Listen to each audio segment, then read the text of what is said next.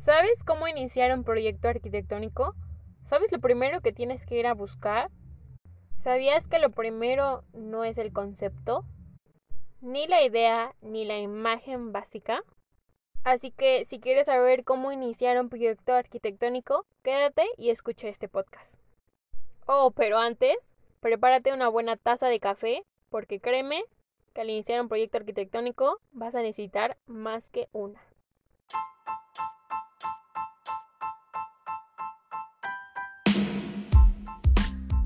Hey, hola, mi nombre es Karen y este será un espacio donde conocerás todo sobre la vida de un estudiante de arquitectura, desde la experiencia cero del proceso de ser arquitecto. Un espacio para estudiar y escuchar lo que muchos viven durante su carrera, pero no lo dicen. Vamos a aprender y llevar un espacio relajante para esos días de estrés. Así que, planos a la obra. Esto es arquitectura desde cero. Hola, hola chicos, bienvenidos a un nuevo podcast en el canal de Arquitectura desde cero. Y bueno, como lo vieron en Instagram, y por cierto aquí, si no nos siguen en Instagram, estamos como Arquitect desde cero. Así que ahí subimos bastante contenido, este, cosas interesantes y pues nada. El día de hoy vamos a hablar sobre cómo iniciar un proyecto arquitectónico. Así que ponte cómodo. Si estás haciendo proyecto, pues espero que te ayude. Y si no, prepárate para lo bueno. Así que vamos a empezar. Y bueno, lo primero que tienen que hacer para iniciar un proyecto arquitectónico, claro está, es saber qué es lo que vas a hacer. Ya está que, pues, por ejemplo, ahorita en clase, en, en tu universidad, pues los arquitectos ya llevan un plan de estudio y te dicen qué es lo que vamos a generar, ¿no? No sé, un hotel boutique, este, una terminal de autobuses, pero les voy a poner el caso, bueno, mi caso, claro. Estoy en quinto semestre de la carrera de arquitectura y ahorita estamos iniciando nuevo ciclo escolar. Así que empezamos con un proyecto que es, eh, se llama Conjunto Habitacional Mixto Vertical.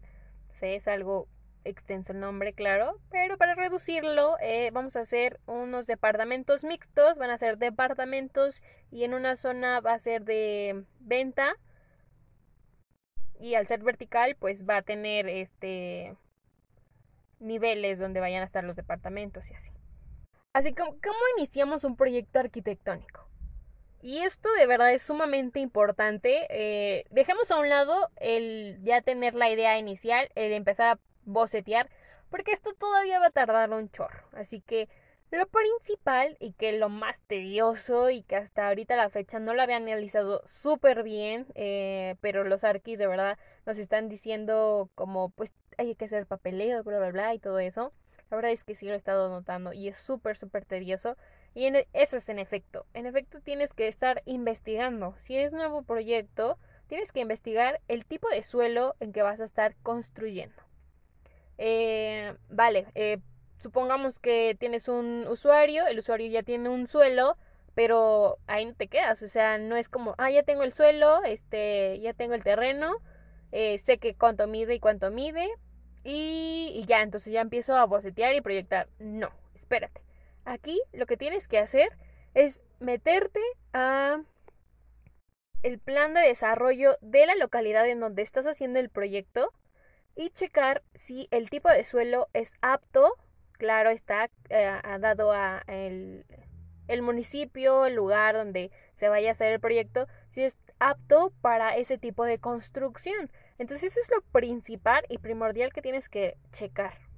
Y es que nosotros no es que estemos haciendo un proyecto ya ejecutivo, porque para ser un proyecto ejecutivo, de verdad ya se necesitan hasta cálculos de, eh, de estructura, eh, cálculos de instalación sanitaria, hidráulica, eh, de gas, de todo. O sea, ya es como, ten, aquí está el proyecto. Así que lo que estamos haciendo nosotros es un anteproyecto. Así que igual vamos a investigar cosas básicas, pero no es como tal un proyecto ejecutivo. La verdad es que un proyecto ejecutivo sí es mucho trabajo. Así que es el anteproyecto. es trabajo, sí es trabajo, la verdad es que hasta la pena, hasta apenas me estoy como quedando cuenta porque semestres antes no nos, nos dejaban tanta la investigación como hasta ahora. Creo que ya es como depende de que vamos avanzando. También vamos avanzando con toda la, la, investigación, toda la proyección y demás que se tiene que hacer antes de iniciar a bocetear. Entonces, va, buscas el tipo de suelo y ya de ahí también tienes que estar buscando si pasa instalaciones eléctricas por ahí, eh, porque pues también es un show en que, ah, pues está en un lugar donde ni siquiera hay una casa a un kilómetro y entonces van a tener que poner, eh, el municipio va a tener que poner instalaciones, todo ese recorrido para llegar a donde está tu localidad o tu predio. Entonces la verdad es que también tienes que checar eso. Eh, tienes que checar muchas, muchas cosas, muchos mapas, mapas de uso de suelo, de riesgo también, porque puede que haya riesgo de inundaciones, deslaves, riesgos químicos, que haya alguna otra gasolinería cerca y pues también depende del tipo de proyecto que estés generando, eh, va a permitir las normas que sea construible o no. O sea, digamos que tenemos una gasolinería, pero vas a construir o tu proyecto es un kinder. Entonces, por normas y por normativa, no puedes construir porque hay un riesgo químico.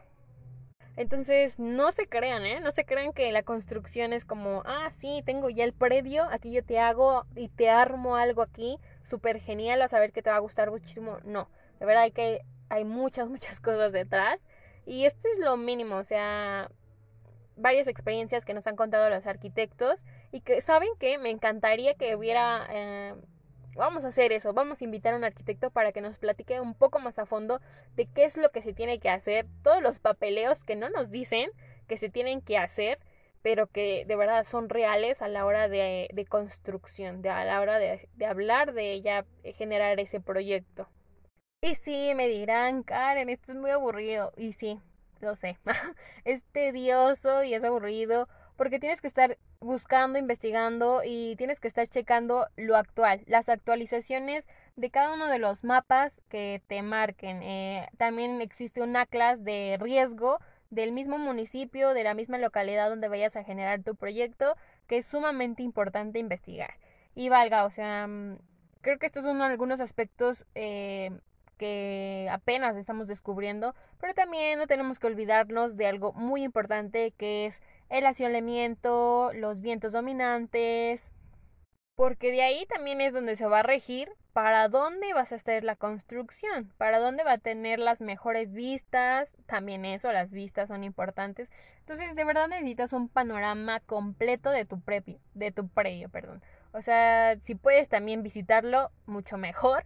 Pero pues ahorita con toda la tecnología ah, existen vistas panorámicas, existen eh, vistas este, en, en las circundantes y en las vialidades, entonces puedes meterte. Y también eh, algo que descubrimos también es que no te dejes llevar mucho por lo que dice internet o las vistas satelitales porque a veces también no están correctas. Depende también de la actualización, pero aunque sea de la actualización tampoco están correctas. Así que lo más seguro es que te vayas al plan de desarrollo del lugar.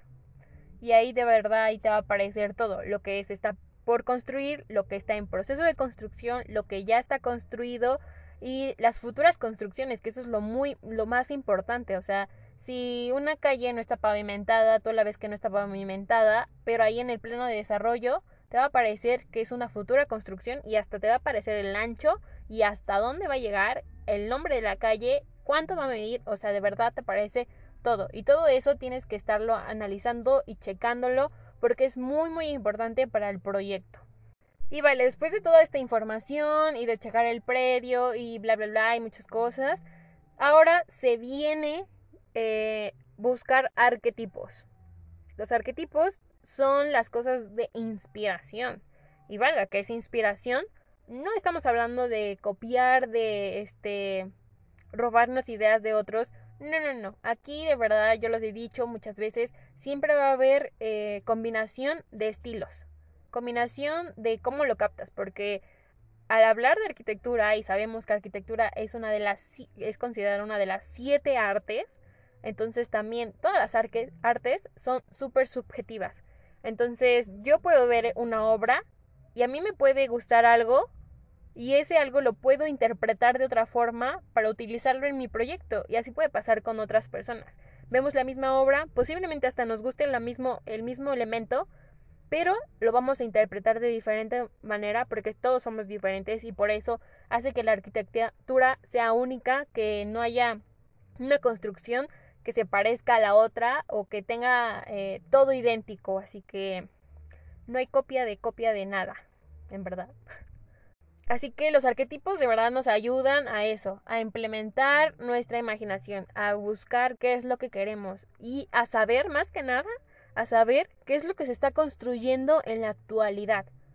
Porque no tenemos que descartar ese hecho en, el, o en el momento en que estamos viviendo. Porque no vamos a poder generar, eh, bueno, no es que no podamos, ¿verdad? Pero si queremos que nuestro proyecto tenga auge, obviamente tenemos que crearlo para la nueva sociedad, para el nuevo tiempo en el que estamos viviendo. No lo vamos a crear para una sociedad de los años 50 o de los años 60 porque ya no estamos en esos años. Estamos ahora en lo actual. No es moderno, vaya, no es moderno, aquí hay una también gran este, diferencia entre moderno y contemporáneo y actual, entonces... Pero sí, después de eso de los arquetipos, viene una lluvia de ideas donde empezamos a generar también ya buscando eh, la zonificación, las áreas, cuánto mide cada cosa y con los arquetipos también nos vamos dando una idea de, ah, vale, estoy creando, voy a regresar a mi proyecto, eh, de ejemplo, claro, em, este son departamentos. Entonces, ¿qué tiene un departamento? Ah, tiene cocina, tiene cuarto, eh, tiene baños, tiene cuarto de guardado, lavandería y e, etcétera, ¿no? Entonces, tengo que saber cada una, pues más o menos a cuánto es la área aproximada en, en diferentes proyectos. Y para ello también, o sea, nos sirve buscar varios arquetipos y compararlos. Compararlo y saber cuál es el más funcional y ver para mí cuál va a ser el más funcional. Bueno, aquí a, punto y aparte, para mí y para el usuario, porque no tenemos que olvidar, jamás tenemos que olvidar que estamos diseñando para alguien más, para un usuario. A muchas veces aquí también cometemos el error de decir, bueno, es que yo lo estoy haciendo, entonces a mí me gusta esto y yo voy a ponerlo así y, y ah, y el baño, pues yo este, yo uso solo este, este espacio para el baño y no creo que me haga falta. No, no, no, estamos creando para un usuario. Entonces pensamos en el usuario y sabemos, va, el usuario tiene estas necesidades, este ocupa esto eh, y si proyectamos aquí acá este si agregamos más cosas ver las necesidades en verdad del usuario e imaginarnos. Para eso también necesitamos hacer un análisis del tipo de usuario que va a habitar ese lugar eh, qué necesidades tiene si tiene capacidades diferentes. O sea, literal, literal, no les voy a dejar mentir y ustedes seguro ni me van a dejar mentir que es hasta imaginarnos cómo despierta, qué hace cuando se despierta, cómo se va al trabajo, qué cosas usa para el trabajo, todo, todo, de verdad es este es arduo, es arduo y voy a repetir aquí, el trabajo es arduo. Y bueno, sí, de, todo, de toda esa investigación, de todo eso teórico que nos fascina, ¿verdad? Nos fascina muchísimo no voy a dejar. Aquí de seguro habrá personas que de verdad les fascinen bastante. No, no, no es que yo no, no ame la teoría, sí me gusta. Pero también me gusta ya entrarle como un poco al diseño, a ver y a mover y cosas así. Pero también es estresante un poco, llega el momento de estrés porque te colapsas. Pero bueno, venimos a eso, ¿no?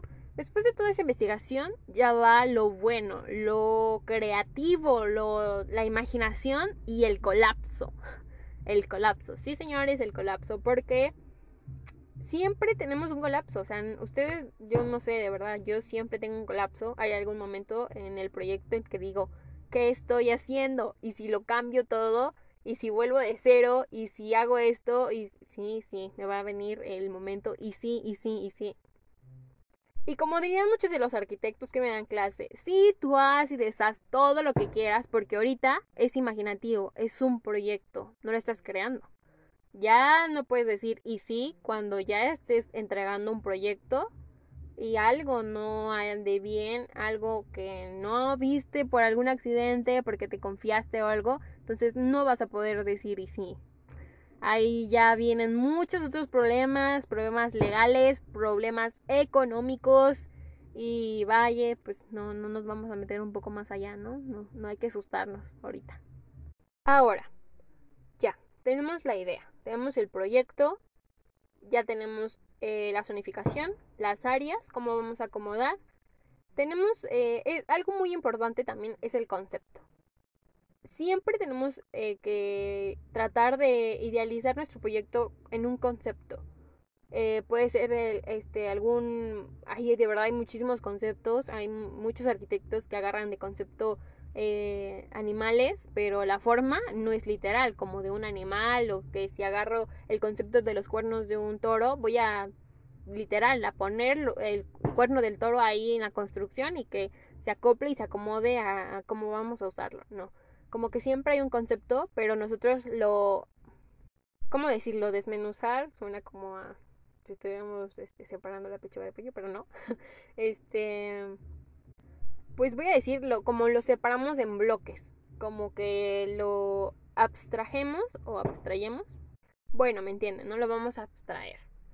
Y si esa es mi recomendación, es que tomen un concepto eh, y lo deformen, eh, le agreguen también si quieren hasta otro concepto y, y así como que para darle una idea más o menos. Y ya para empezar a proyectar, también aquí yo les recomiendo es que inician proyectando a mano. Dibujen, de verdad, dibujen, hagan bocetos, no importa que los bocetos nadie más los entienda, lo importante es que ustedes los entiendan porque ustedes es, su boceto, su primera idea y, y créanme que de esa primera idea van a obtener muchas, muchas, muchos frutos, se podría decir, muchas nuevas ideas que van a generar ya un proyecto arquitectónico, pero de verdad que no importa, no importa cómo, cómo hagan esos bocetos. Si lo, solo los entienden ustedes, está perfecto. Y aquí voy a dar también un paréntesis, es que voy a dejar en Instagram unos bocetos de los arquitectos, se podría decir, más reconocidos, que ustedes van a decir, ¿eso es un boceto? Sí, ese es un boceto. De verdad que nadie los va a entender y creo que los bocetos que más me han llamado la atención y es como, ¿qué es eso? Son los de Frank Gehry, además que su arquitectura también es como, no es una de mis favoritas, la verdad. Es mm, este, muy extraña. Em, y por eso se ha ganado su, su este reconocimiento como, como, arquitecto, claro. Pero sí, ahí les voy a dejar varios de los primeros bocetos de muchas obras que actualmente son muy, muy famosas. Pero también les puedo decir que si ustedes lo suyo no es como que estar boceteando y así, necesitan algo más manual, no se abstengan a utilizar la maqueta. O sea, también maquetar es una de las actividades que nos ayudan mucho a nosotros los arquitectos porque necesitamos sentir, necesitamos mover, necesitamos saber cómo se ve la luz del sol, cómo lo proyecta, cuál es la transición de ese objeto presente que está en 3D eh, es mucho mejor. No sé ustedes, yo así lo siento, la verdad, que empezar a proyectar en AutoCAD, que muchas veces AutoCAD pues no nos ayuda bastante, o algún proyecto, ¿no? Algún, algún otro este, programa para para arquitectos, cualquiera, muchas veces hay delimitantes en estos eh, programas y pues mejor eh, no se limiten a tener solamente, ah, pues todo lineal, ¿no? Porque no le sé muy bien moverle a las curvas en AutoCAD o quiero formar algo así elíptico, pero no, no sé cómo, cómo, cómo ponerlo. Entonces, hagan sus primeros bocetos y idealícenlo. Eh, cambien ideas, muévanlo, gírenlo, hagan lo que ustedes quieran. O hasta incluso hagan la bolita de papel de Frank Gehry y tírenla y creen ese su proyecto, ese es su proyecto. bueno, no sé por qué estoy hablando bastante de Frank Gehry, creo que se merece un podcast, ¿verdad? Sí. Y igual, les voy a dejar en el, en el Instagram, en las historias de Instagram, el video del que les estoy hablando. Creo que muchos tal vez ya lo habrán visto, es de Los Simpson de Frank Gehry, que avienta una bolita de papel y que hace eso, un proyecto. Bueno, o sea, para, para decirles más o menos ahí qué onda. Ok, regresando a cómo generar un proyecto. Ya tenemos alguna volumetría, una idea, un concepto, toda la investigación. Y que, ¿saben qué? Teniendo toda la investigación, de verdad, teniendo toda la investigación y haber tardado un buen en estar buscándola y, estar hasta acá de ya toda la información, va a ser muchísimo más fácil organizarte, muchísimo más fácil organizar las zonas, porque ya vas a saber cuál va a ser el trayecto de esos usuarios. Ah, que primero va a tener que llegar a, este apartado y luego eh, lo van a llevar a este otro y luego va a ser la transición para acá y así entonces ya vas a saber más o menos cómo se va a estar organizando el proyecto, que eso también es una de las cosas que da más lata. O sea, sí, ya tienes la idea, ya tienes que, ah, lo quiero que sea ovalado, ¿no? Quiero que sea ovalado y que tenga aquí algunas aberturas y bla, bla, bla, y que, y que sobresalga por acá y, así. Pero ahora lo cañón, lo más difícil es, a ver, métele todas las áreas, a ver, que, que las áreas estén bien distribuidas, que tengan eh, los metros cuadrados necesarios. Ouch, ahí sí, ¿no? Como que no se limita y dice, ah, bueno, ahora lo cambio o qué. No, pues, este, también tenemos que pensar en eso, en que sea una construcción o una idea factible que de verdad digas, sí, aquí sí entran bien las áreas, sí, aquí sí este, hay, ah, existen áreas este, libre y área para utilizar. Ok, ya después de que tengas tu proyecto y sepas más o menos cómo va a estar distribuido y tengas una idea, ahora sí yo te recomiendo que lo empieces a trazar en AutoCAD. Este, pues yo no soy tan buena, ¿verdad? Porque ya les había comentado que todos mis, semestres han sido trabajarlo a mano. Entonces, apenas estoy, bueno, no, no apenas estoy iniciando, no. Sí le sé algo, pero pues no soy una máster. Así que no se olviden que también AutoCAD es una de las claves y son, es muy importante. En muchos despachos arquitectónicos todavía siguen utilizando y algunos pues te piden, ¿no? Este, tener conocimientos básicos en ello. Y no tengas miedo, de verdad que no tengas miedo a que si dices, ay, es que esto ya no cuadró, esto ya no me gustó, esto de verdad está como que medio extraño, cámbialo, vuélvelo a cambiar. Eh, muchas de las primeras veces, ya cuando apenas estás iniciando, es todavía muchísimo más factible que hagas esos cambios a cuando ya tu proyecto ya está más avanzado, cuando ya dices, tengo ya el 80% ya está bien, pero hay ahí este un 20% de que todavía le falta, pero ese 20% es como de la zona más importante, entonces te hace cambiar todo el proyecto.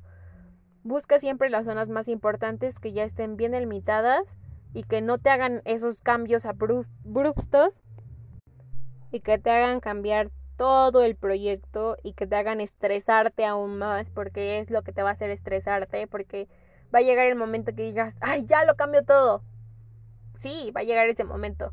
Pero ya después piensas y analizas y dices, no, es que me costó muchísimo y, y vuelves, o sea, cambiarlo todo implica volver a pensar en la forma, volver a pensar en la zonificación, volver a pensar en las vistas, volver a pensar en el asoleamiento, o sea, de verdad es como volver, pues sí, como dices, desde cero, iniciar otra vez. Así que eh, sí está difícil, no digo que imposible, porque hay personas que sí lo remontan así súper bien y, tal vez entra y tal vez proyectan mejor a, este, a presión que a, nada, pero este mi recomendación es que empecemos como que a, a también poner nuestros horarios, porque si ya lo empezamos a proyectar así de la nada y que de un día para otro, pues igual nos puede llegar a generar conflictos más adelante en que ya estemos acostumbrados a hacerlo así y va a surgir o va, van a surgir varias veces en que eso no nos va a ser demasiado factible, ¿no? Una cosa es ser estudiante y otra cosa muy diferente ya llevarlo a la realidad y proyectar como tal, como un arquitecto y afrontarnos a todo lo legal, a todo lo económico, a que si hay un problema y fue tu culpa porque no supiste proyectar bien, entonces tengas que soltar millones de pesos para pagar lo que estuvo mal por no haber proyectado con anticipación algo, ahí sí ya está medio cañón.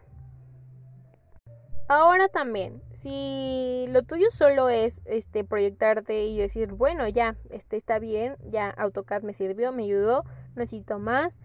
Hay muchos que también hacen eso, que ya no necesitan más proyección, más que el AutoCAD o algún otro programa. No solo estoy delimitando que sea funcional solo AutoCAD, hay muchos otros softwares y pues ya también pasando a un render, que eso es lo que ahorita ya está súper al full los renderizados. Entonces, pues también hay otra de las recomendaciones es que se pongan muy, muy atentos a los renderizados. Si tienes algún curso, algún taller o algo que te den para renderizar, tómalo. En verdad, tómalo que te va a ayudar muchísimo.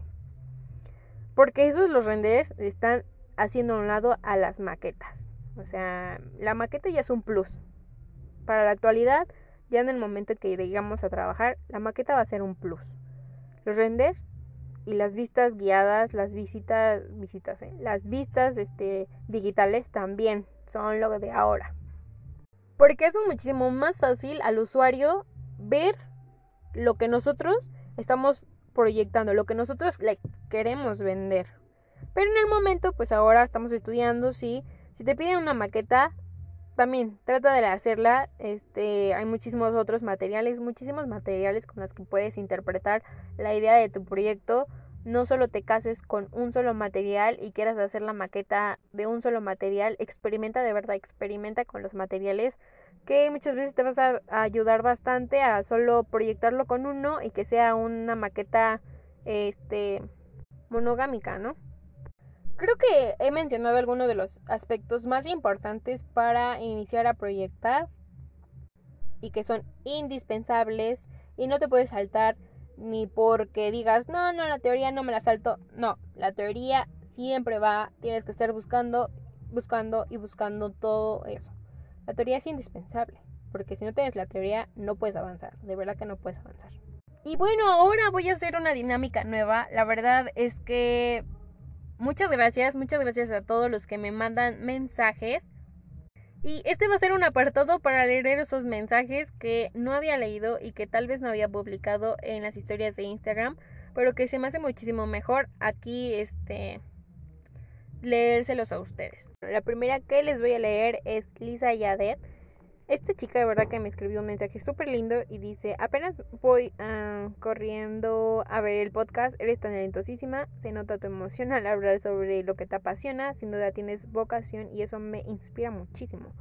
Pues muchísimas gracias Lisa, de verdad que me llena de ilusión que, que a ustedes también les motive y creo que eso es lo más importante, que nos, que nos motivemos mutuamente a estudiar lo que nos apasiona. Voy a leerles uno de mi, una de mis primeras seguidoras, que de verdad lo tengo aquí, y no me olvido de ella, Yoli, hola. Si estás escuchando esto de verdad, este, qué emoción que todavía me sigas siguiendo. Me sigas siguiendo. qué emoción que todavía sigas los podcasts.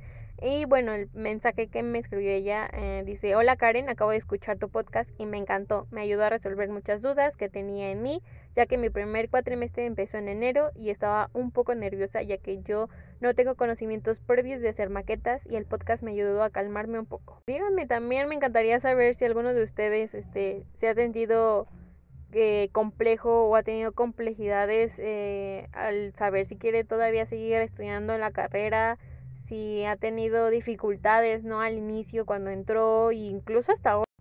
Otro de los mensajes que me han enviado, que de verdad es súper lindo escucharlos, bueno, leerlos, la verdad, es de Jonathan eh, y me dice Jonathan, hola, eh, es muy buena arquitecta y le quería pedir un consejo, mi situación. Bueno, aquí todavía no soy arquitecta, estoy todavía estudiando, pero bueno.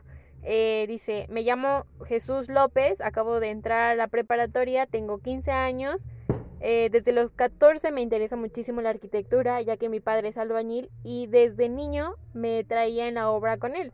Por ese motivo me interesó a esta edad el arte de la arquitectura y es lo que quiero estudiar, solo que no sé nada de eso, algo malo que me baja de mi sueño es el dinero para la carrera, ya que he escuchado que es cara y mis padres no pueden cubrir algunos gastos. No me gustaría lamentarme toda la vida por no cumplir mi sueño y no hacer lo que me apasiona la admiro mucho y me encantan sus obras. Ojalá y pueda aconsejarme de alguna manera. Saludos desde Comala, Colima. Ay, pues chicos, ¿qué les puedo decir? La verdad es que eh, la carrera em, sí es un poco cara, la verdad, solo al inicio por los materiales que tenemos que comprar, pero yo se los he dicho, esos materiales de verdad que les va a servir toda, toda, todo el periodo de carrera, incluso hasta ya cuando estés laborando. Y es bello, de verdad que es muy, muy bella la arquitectura, eh, la carrera es demasiado bella, eh, no te vas a arrepentir en lo más mínimo, yo creo que sí te vas a arrepentir si no, este, pues si no aplicas, ¿no? Si no le sigues a tu sueño. Y Jonathan, de verdad, espero que estés escuchando esto y que eh, te motives, te motives a seguir y seguir tus sueños, no hay ninguna limitante. Y, y pues si lo has vivido con tu papá y te ha llevado a las obras, creo que desde ahí pues ya nació tu, tu inspiración y tu amor por la arquitectura, entonces no lo dejes de verdad hay muchas, muchas otras maneras de posiblemente eh, acomodarlo económicamente. Y, y, pues nada, este, de verdad te deseo mucho, mucho éxito. Vas a ver que lo vas a lograr y así.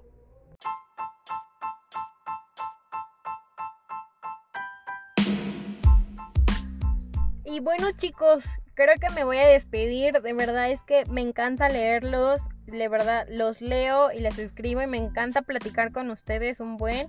Así que si alguien más quiere escribirme o incluso mandarme un audio diciéndome algo, este lo tendrán en el siguiente podcast de arquitectura desde cero, así que pues ahí este vamos a comunicarnos un poquito. Así que pues sin más que decir, ¿verdad? Eh, muchísimas gracias por escuchar este podcast.